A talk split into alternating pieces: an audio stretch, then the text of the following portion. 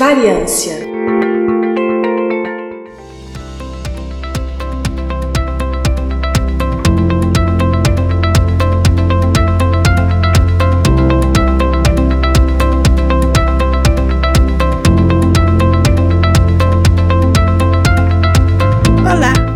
e queridos ouvintes, está começando mais um episódio do Intervalo de Confiança, uma distribuição uniforme de pensamento crítico. A gente já vai começar sobre falar sobre o tema, mas antes disso, só os recadinhos de sempre. Siga-nos nas nossas redes sociais, então o Twitter, sim, Twitter, não vamos falar, não é outra letra.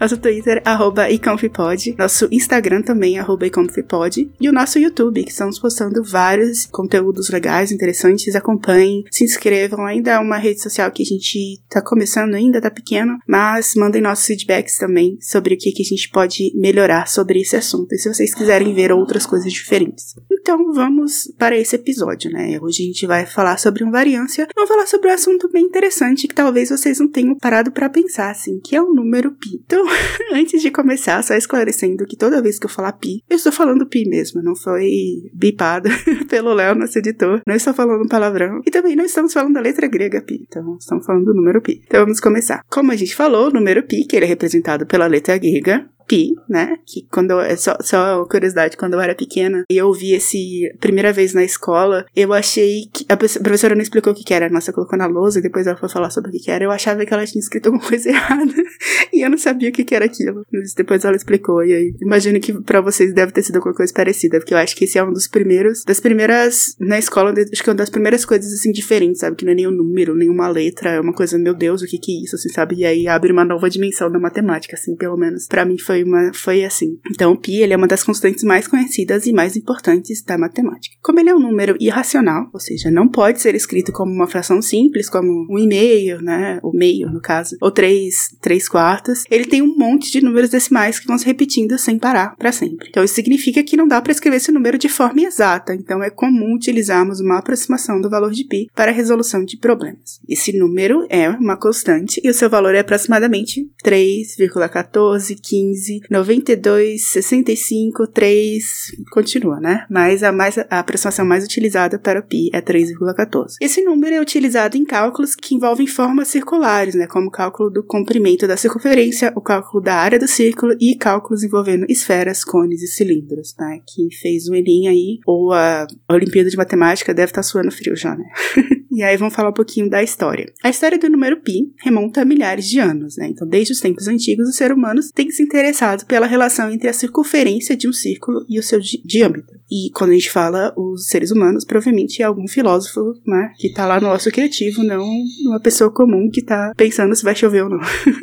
e, no entanto, o valor exato do pi é algo que tem intrigado matemáticos por séculos, né? Os primeiros registros da busca por uma aproximação do valor do pi datam do Antigo Egito e da Babilônia por volta de dois mil anos antes de Cristo, né? Antes da era atual. Ambas as civilizações utilizavam uma aproximação grosseira de pi, que era considerada suficientemente precisa para suas necessidades necessidades práticas, né? Então, você tá vivendo a sua vida, construindo coisas simples, você não precisa de, com exatidão, cinco dígitos do pi, né? Então, a aproximação era o suficiente. E aí foi na Grécia Antiga que surgiram os primeiros avanços significativos no estudo do pi. O matemático grego Arquimedes, que viveu mais ou menos de 287 a 212 a.C., também lembrando que a gente conta em ordem decrescente, né? Foi um dos primeiros a desenvolver uma estimativa mais precisa para esse número. Então, ele utilizou o método da exaustão, consistia em inscrever e circunscrever polígonos regulares em uma circunferência e calcular suas áreas para obter limites superiores e inferior para o valor de pi. Ou seja, foi um trabalho braçal praticamente, né? Então ele fez isso muitas e muitas vezes. E aí, durante a Idade Média e o Renascimento, matemáticos como John Wallis e Ludwig von Soller,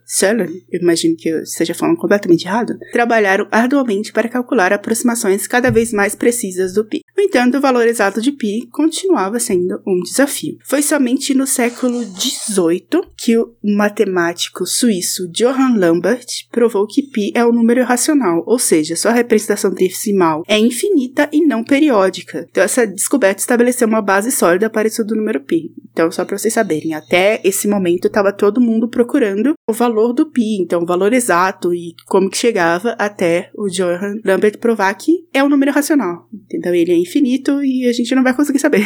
é isso, no, no, no final do dia é isso. No século XIX, né, então mais ou menos 100 anos depois, o matemático indiano Srinivasa Ramanujan, de novo com certeza falando errado, fez contribuições significativas para o estudo do pi, desenvolvendo séries infinitas que permitiram calcular o valor do pi com uma precisão sem precedentes. E aí, com o avanço da computação no século XX, né, foi possível calcular pi com milhões e até bilhões de dígitos decimais, né? Então, atualmente o valor de pi é conhecido como uma precisão extraordinária, com trilhões de dígitos calculados, né? E aí, vamos falar um pouco sobre o cálculo. Mas, gente, não se preocupem que isso não vai cair numa prova, vocês não vão receber e-mail de repente do intervalo de confiança pedindo para falar, né, calcular o pi. Só pra gente comentar aqui, tá? então, a constante pi foi encontrada quando tentava se calcular a razão entre o comprimento da circunferência e o seu diâmetro. Ou seja, pi é comprimento sobre diâmetro. Acontece que um círculo nunca havia sido medido com a precisão necessária. Logo, ao fazer essa divisão, os povos, né, as pessoas, perceberam que o valor do cálculo sempre se aproximava de uma constante. Isso acontece para qualquer circunferência em qualquer raio, né? E aí, vamos falar um pouquinho da relação do número pi e a tecnologia. Ele, né, esse número, essa constante, ela é utilizada em uma ampla gama de cálculos e algoritmos, né? Então, desde cálculos matemáticos complexos até processamento de sinais digitais, o pi é utilizado em fórmulas e equações que permitem realizar realizar cálculos precisos em áreas como engenharia, ciência da computação e física. Então, enquanto a gente não precisa, a gente está utilizando aí o número pi sem saber. Outro ponto interessante é a criptografia, né? É uma área super importante e o número pi desempenha um papel nela. Ele é usado em algoritmos criptográficos para gerar números aleatórios, né? Que são fundamentais para garantir a segurança de informações e sistemas digitais. Como a gente falou antes, o pi ele é uma dízima não periódica, né? Então ele não se não tem uma repetição assim tão clara. Então ele é perfeito para gerar números aleatórios, né? Então é isso. Outro ponto que a gente usa o pi também, ele é utilizado em algoritmos de processamento de imagens. Então ele para realizar é, operações como rotação, escala e detecção de formas circulares. Então a gente pode usar isso, esses algoritmos, né? Tanto em tecnologias de imagem como câmeras digitais, reconhecimento facial, análise de imagens médicas ou até mesmo no seu programinha de fator, de vetor lá, sabe? Você faz o círculozinho, Illustrator, Inkscape, para você fazer aquilo também são calculados, né? usa o pi para fazer o cálculo dos vetores, principalmente circulares, que você utiliza para, sei lá, desenhar um Pikachu. Foi a primeira coisa que veio na minha cabeça. também, outro ponto que o pi também é utilizado é na engenharia eletrônica, né? Então ele é usado em cálculos de frequência, período e fases de sinais senoidais, né? Então ele está presente no projeto de filtros e análise de circuitos elétricos, como amplificadores e osciladores, tá? Outro ponto também que a gente utiliza o pi, ele é calculado, né, com um número cada vez maior de dígitos e ele é praticamente um desafio, assim, né? Que a computação de alto desempenho tenta bater. Então, esses cálculos são utilizados para testar e otimizar supercomputadores, né? Bem como explorar algoritmos de processamento de dados em larga escala. Então, imagina que o Pi ele é um teste interessante e validável, né? Verificável para uma computação de alto desempenho. Então, vamos dizer que a gente saiba qual é o dígito 2 bilhões 995 mil, etc., do Pi. E aí, quando a gente pede para um computador calcular isso, se ele der o valor correto, né, a gente já sabe que ele está conseguindo realizar as tarefas dele, né? Então ele é bem legal para testar e otimizar esses supercomputadores e tal. Outro ponto também, que é outra aplicação interessante do Pi, é nos sistemas de navegação, né? Então como o GPS, por exemplo. Então ele é fundamental para o cálculo de coordenadas geográficas, distâncias e direções em relação a satélites e pontos de referência. Porque para quem não sabe, né, a Terra não é plana, né? Ela é uma geóide, né? Assim, oval. Então, como a gente falou, o número pi tem a ver com círculos e formas ovais, então, viu? Match perfeito, tudo ver. então, se viu? Se a gente, se a gente tivesse a Terra plana, o pi não seria usado para GPS, mas voltando.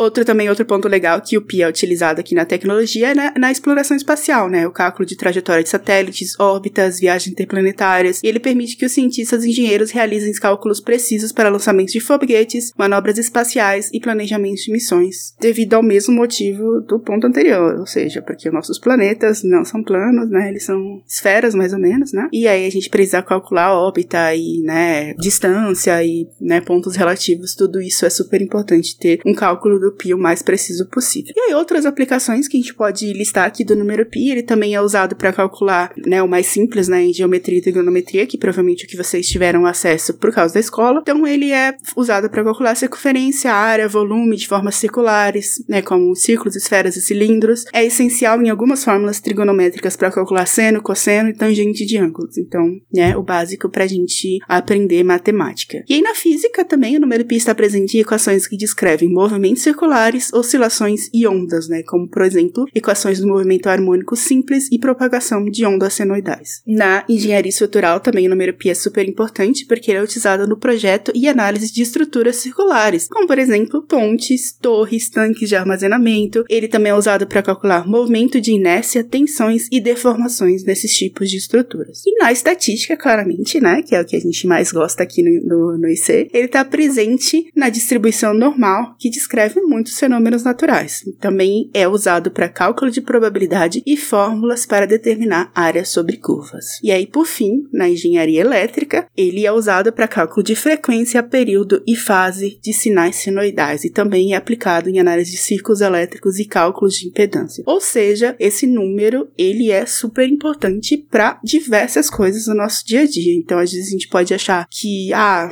as pessoas estão calculando aí 3 bilhões de dígitos de pi porque eu não tenho o que fazer. Também, mas não é esse ponto.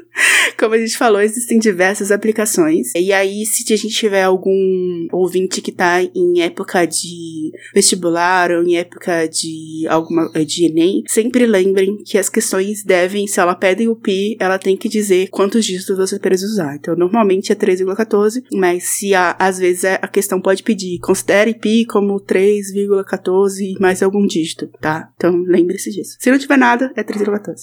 é isso, gente. Muito obrigada por ouvirem, tá? Esse foi uma variância um pouquinho diferente, né? Que a gente falou sobre um número, mas pra vocês verem que ele não é só um número, ele é uma coisa muito mais interessante que isso. O assunto parece bem específico, mas como vocês podem ver, é um número que ele é aplicado em diversas coisas. Não quer dizer que vocês precisem aprender a calcular o número na mão, né? Não, não é isso. A gente existem, existem ferramentas para isso, mas é bom saber da existência disso e saber da importância que constantes têm é, em cálculo diversas coisas e como às vezes a gente subestima um pouco a aplicação de uma teoria, né? De um conceito teórico na nossa realidade. Então, da próxima vez você pensar, poxa, será que né, eu deveria estar aprendendo pi na escola? Eu acho que sim, eu acho que é uma coisa bem legal de saber, pelo menos para você ter um conhecimento e ter essa ferramenta, né, debaixo do braço. Pode ser que você não vá virar um engenheiro elétrico ou alguma coisa assim, mas é bom saber sobre essas coisas. E é isso, gente, obrigada, tá bom? Esse episódio foi apresentado por mim, né, Kézia Nogueira. A pauta foi escrita pelo André Moreira. A vitrine foi feita pela Julia Frost com a colaboração de uma inteligência artificial. As vinhetas do episódio são do Rafael Chino e do Léo Oliveira. A voz das vinhetas é da Letícia Dacker e da Mariana Lima. A direção de redação é da Tatiane do Vale. Redes sociais, Kézia Nogueira e Tatiane do Vale. Gerência financeira, Kézia Nogueira. E a edição, nosso querido e maravilhoso Léo, que não precisou colocar nenhum pi nesse episódio, porque eu mesma falei. é isso, gente. Tchau, tchau. Até a próxima.